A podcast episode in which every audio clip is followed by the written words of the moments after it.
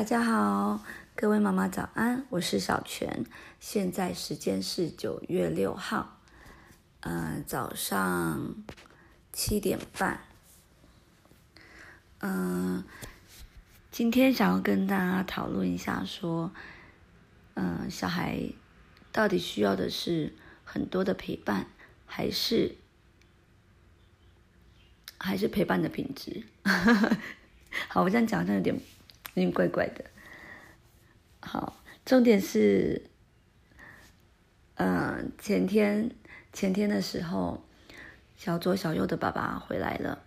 那其实上一次我们见面，就是我和我儿子们和他爸见面，上一次见面是一年前，大约啦，大约一年前。那为什么会这么久？就是因为一年前他爸。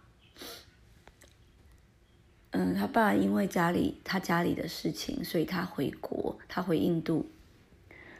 那然后年初的时候，本来他已经呃有买机票要回台湾，结果不幸就遇到疫情。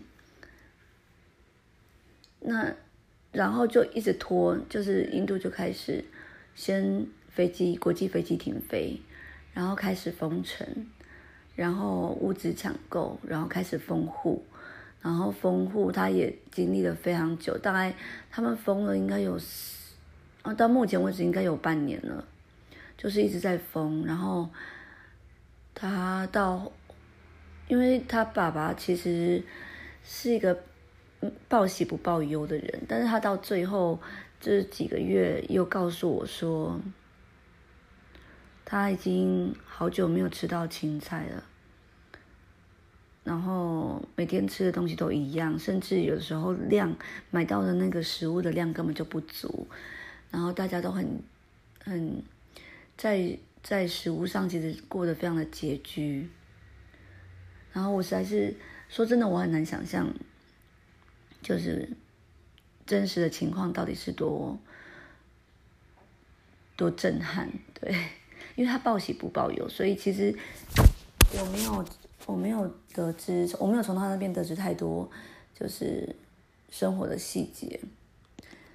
总之，印度就是非常的严重，然后大家现在也都知道嘛，就是他们现在已经到已经变成全球第三严重灾区。那说真的，因为他们没有办法普查，加上他们的贫困人口其实蛮多的，所以真实的情况。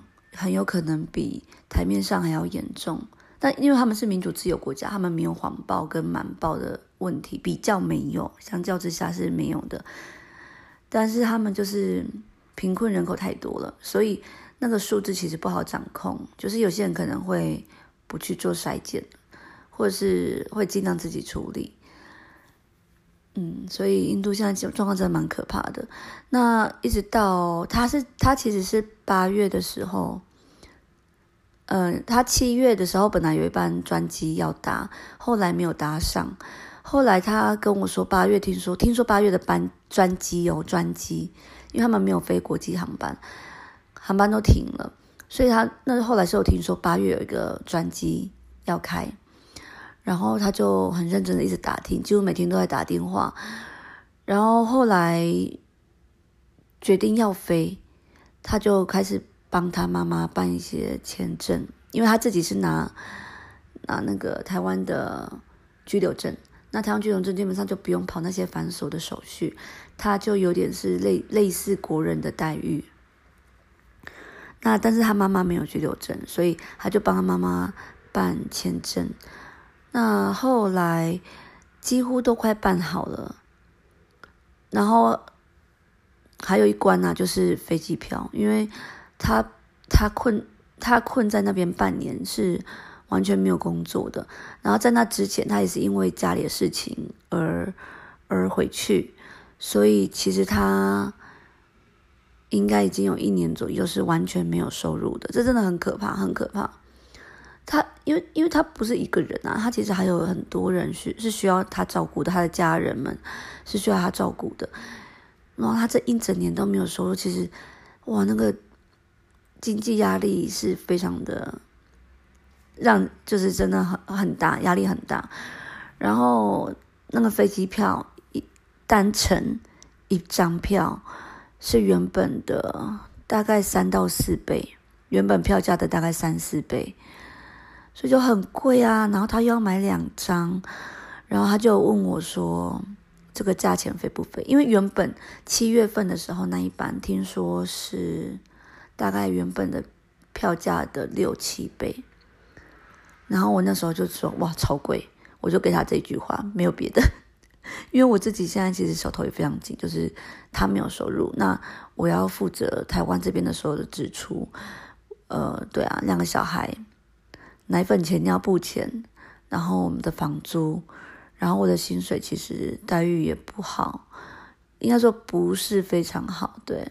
我不是那我们的生活条件不是很优渥的家庭，那其实这样种种算下来，我。呃，压力真的非常大。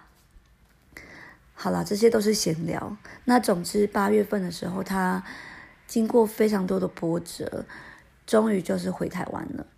那经过漫长的隔离，再加上他要把他的他妈妈，因为他妈妈有生病需要照顾，他把妈妈安顿的差不多了，那他才出现。那他回回家之后，很奇妙的是。我要说的很奇妙的点是，我们家小孩他们现在今年三岁，他们刚满三岁不久。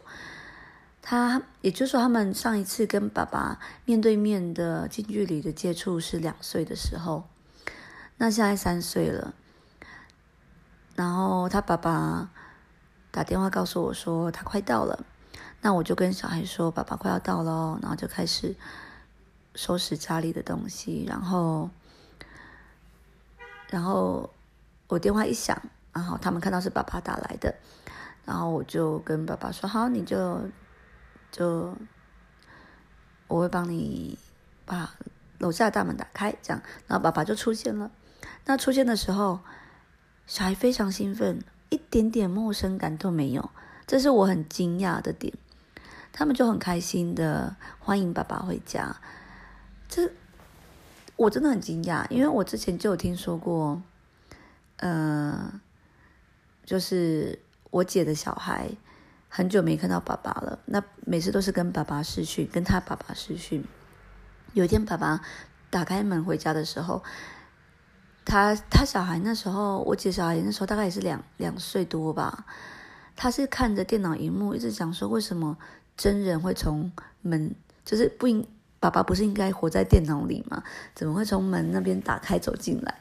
然后就一直就是露出困惑的表情。然后我也听说过，呃，就是亲戚小时候，就是叔叔可能去当兵，当兵两年后回来，他看到那个叔叔之后，就一直大叫说：“拍狼来啊，拍狼来啊！”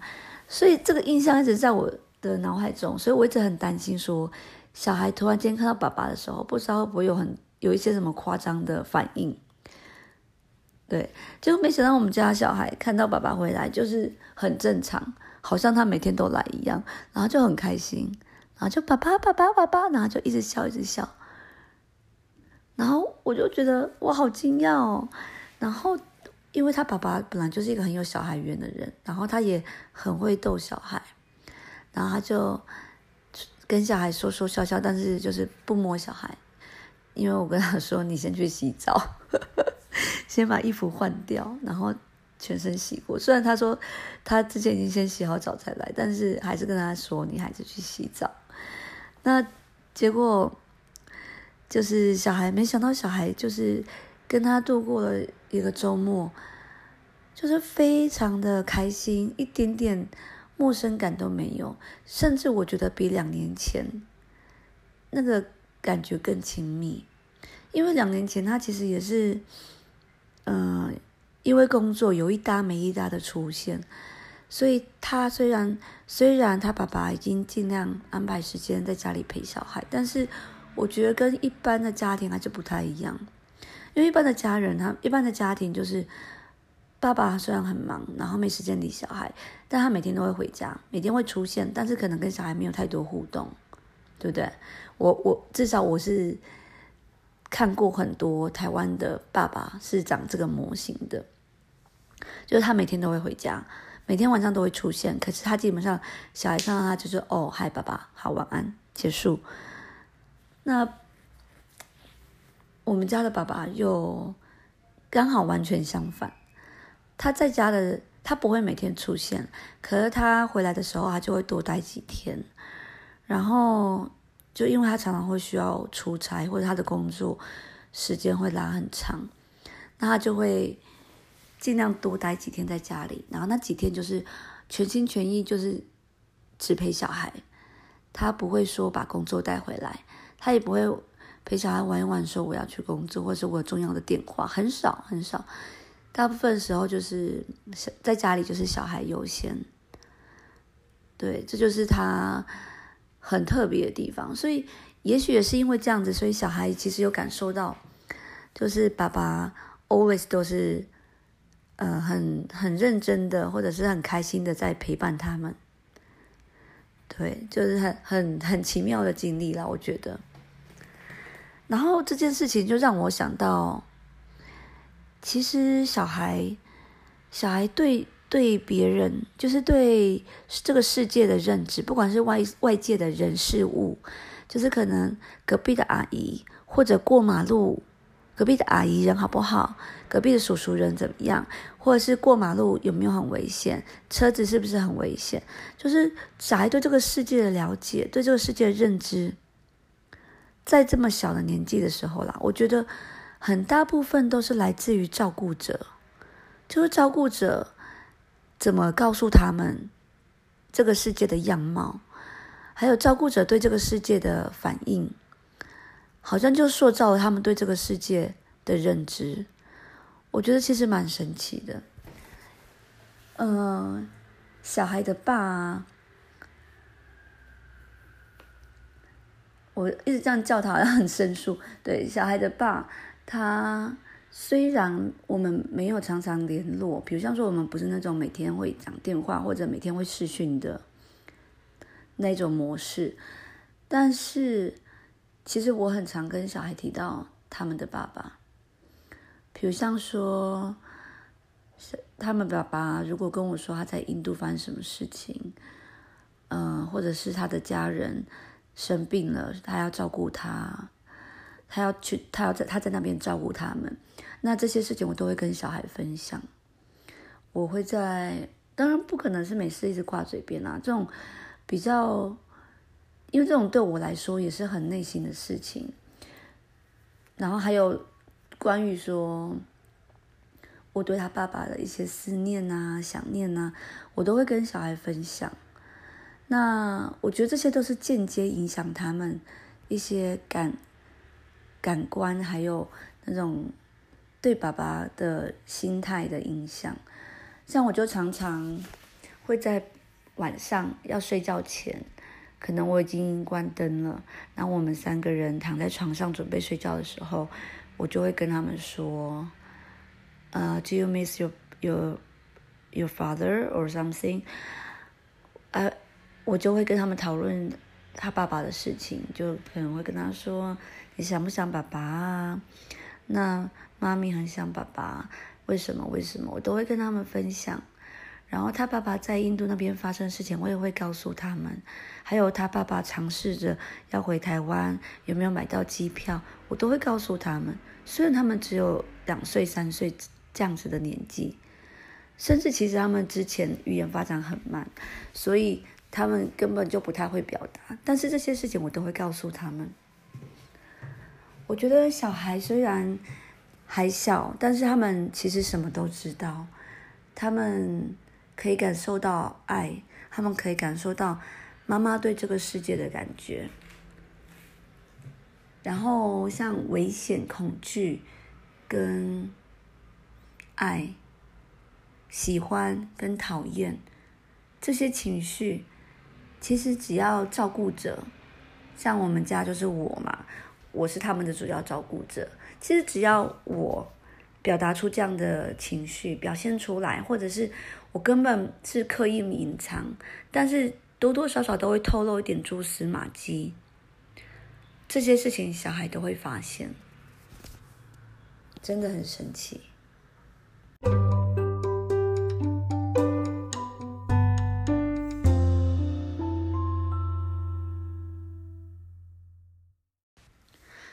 哦，刚刚有提到，就是他爸爸过了一年之后才出现，但是小孩就是非常的开心，然后也非常的期待。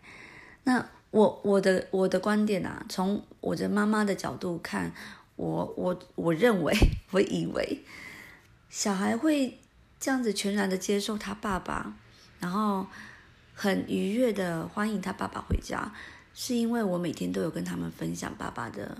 一些大小事，然后我也会跟他们分享我对爸爸、我对他们爸爸的思念，然后我也会问他们说：“那你有没有想爸爸？”然后他们就会，就是他们也会回想一下，然后可能也会有以前跟爸爸相处的一些呃印象，就会就就是他们会一直复习，这样讲就有点奇怪。好，那我先要说一下他爸爸的观点。他爸爸回来之后，其实他爸爸回来之前，他也有说他怕小孩会有点错愕，就是太久不太久没见到面了。但是没想到他们的两个的反应这么的这么的棒，然后他爸爸自己也有是开很开心，然后也很 surprise。然后他爸爸就说，他觉得是因为只要他一出现，他对小孩都是非常的全心全意。然后满满的爱，这个是真的，爱到我觉得都已经爆棚了，爱到我都觉得在房间想说这也太夸张了，但他们真的就是这样，所以我觉得就是也也蛮特别的啦，就是爸爸跟妈妈其实会有不一样的观点。然后我要分享一个小故事。就是我有一个好姐妹，然后那个好姐妹啊，她有一天在她小孩子生日那一天，她就 Po 文。那那一天我记得是工作日，就是我我我我还在上班，然后我就看到她 Po 一张照片，就是她跟她老公带着她的小孩在公园玩，然后下面就有人留言啦，就说：“哎呦，请假哦，去哪里玩？”那他就回答说：“没有啊，小孩生日，我们在公园。”然后接着就有其他的人，就是就就问他说：“那要怎么过？有没有要送什么礼物？”然后这时候我的那个好姐妹，她就给了一个我觉得非常经典，然后非常值得醒思的回答。她就说。没有要买礼物啊，她就说她老公有问她要不要买礼物，但她说不要。她说父母的陪伴是最好的礼物。然后我听到就觉得哇，这句话好好有好有深度，然后真的很值得记下来。就是我觉得对这个这件事情其实听起来很简单嘛，但是。其实你如果当父母之后，你就会发现，因为我们很容易被生活的琐事给给绑住了，然后我们就忘记一些最简单的事情。对呀，生日为什么一定要买礼物？然后为什么为什么我们不是多多一点陪伴给小孩？然后我就觉得哇，我对我这个好姐妹，就那个时候开始，我就觉得我对她肃然起敬，就是。太有智慧了，这句话真的。那我就回想啊，因为我家小孩现在也算小了，就是当时我看到这篇文章的时候，我们家小孩是两岁多，还没过三岁生日。那时候我就有觉得，哎，这个 idea 不错。那也许我们家小孩三岁的时候可以可以效仿。那我就回想啊，其实因为我我。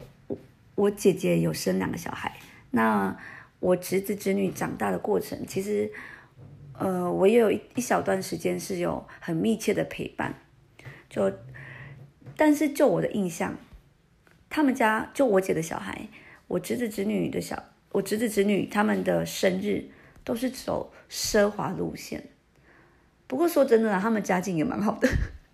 对，就是他们，就是我姐姐，她就是嫁的算蛮好的啦。然后他们的生活基本上就是不愁吃穿，不止如此，就是吃穿，呃，食衣住行、娱乐、教育都是花重本的。当然，他本人会说没有啊，他们都是重质不重不重量，就是不会很泛滥。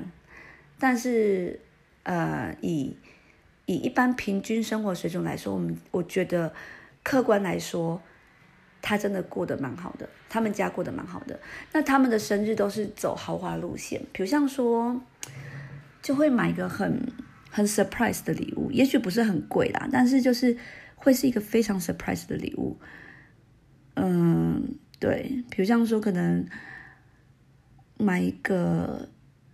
小厨房那种就是架起来的厨房，我知道其实很多家里都有啦，就是类似这样子。那呃，或者是说买一些很比较精致的或者比较可爱的，对，都不是花重本。但是我觉得他我姐姐的，其实我姐姐的用意也 OK 啦，就是他他送小孩的礼物跟过生日的方式，主要是要让小孩感受到大大的满足感。跟跟那种，就是你可以享受你今天是王子或公主的感觉。就是我举个例子好了，因为我自己小时候其实我们是不没有那么重视生日的，吃个蛋糕就是很大的庆祝了。我小时候那个年代，对，但是现在就是可能大家生的少吧，就是会越来越重视小孩的感受。然后我姐姐其实她。她的考量都是要给小孩一个很大的记忆点，他觉得生日就是要给小孩很大的记忆点，然后让他长大之后就是记得以前小时候我的父母是怎么帮我过生日，或者送过我什么礼物，小孩的记忆点会很强烈。当然，我觉得这样也 OK，而且其实也蛮好的。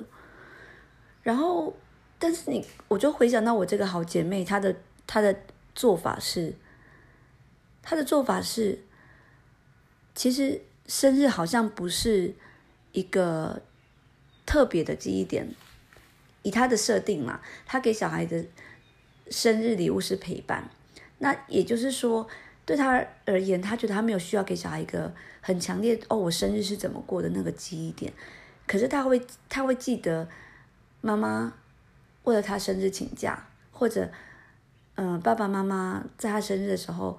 会跟他一起去玩，就是他只记得有玩这件事情。那他们也没有去很特别的地方玩，也不是去迪士尼。对，以我姐的路线就是会带去迪士尼。对，那我那好姐妹她就是，你懂我意思吗？很很不一样的路线。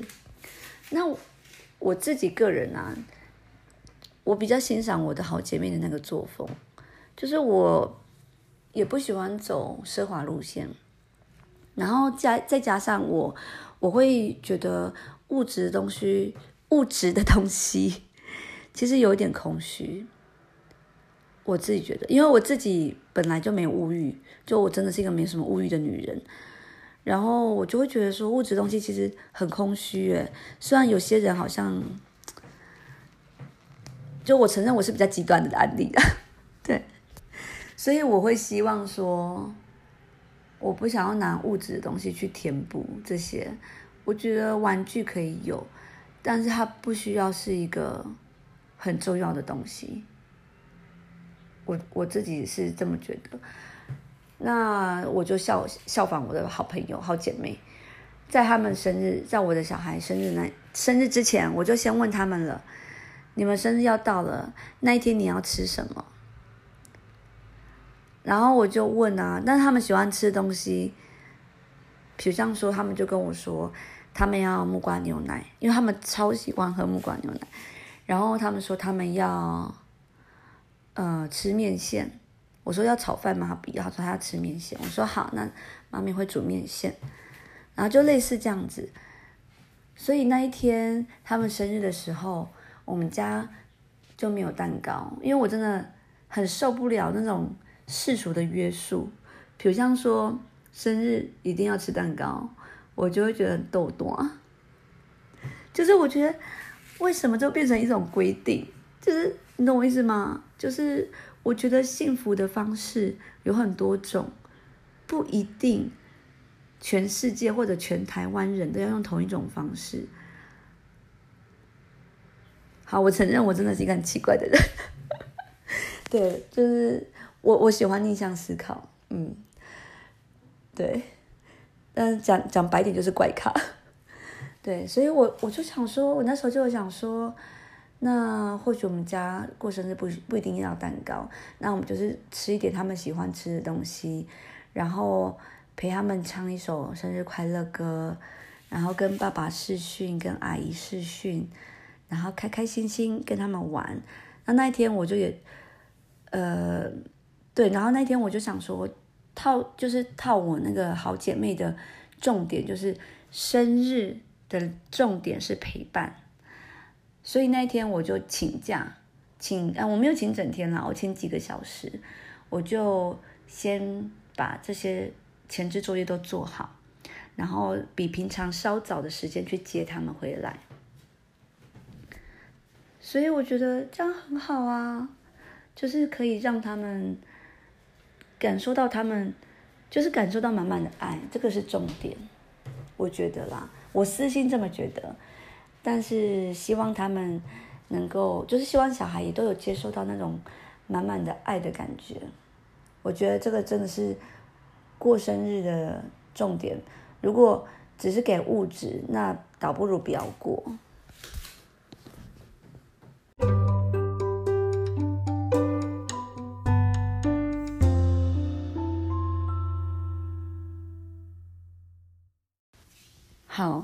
但是。我把我帮小孩过生日的方，就是过程，还有整个生日的现场，给我的跟我的家人还有我的同事们说之后，没想到大部分人都觉得我小孩很可怜，对，就是他们会觉得怎么会连蛋糕都没有？他是拜托，蛋糕算什么？我的意思是，蛋糕它不过就是一个甜点。那重点的重重要的是你赋予它的意义，所以如果我们把生日的爱放在蛋糕里是行得通的，那为什么不能同样把我们对小孩的爱放到木瓜牛奶里，然后打给小孩喝呢？而且木瓜牛奶还比较养生，你说是不是呢？好了，我承认，如果你们觉得我真的太奇怪了，你们也可以就是在 IG 留言告诉我，就是。你们的看法，我不会听，我绝对不会听，但是我会听，就是我会参考一下。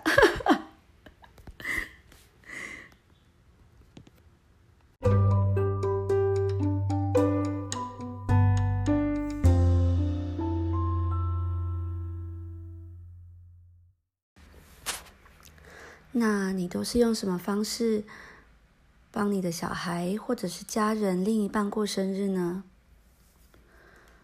我相信爱有很多种方式，幸福也有很多种方式。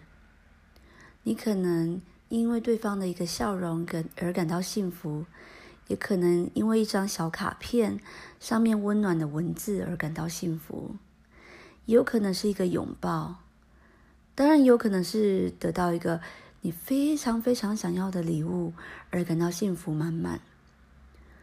幸福有很多种方式。重点是我们要怎么让对方感受到你的爱。那这一集在在谈生日嘛，我就想到，呃，很多年前，这有点铺路年龄。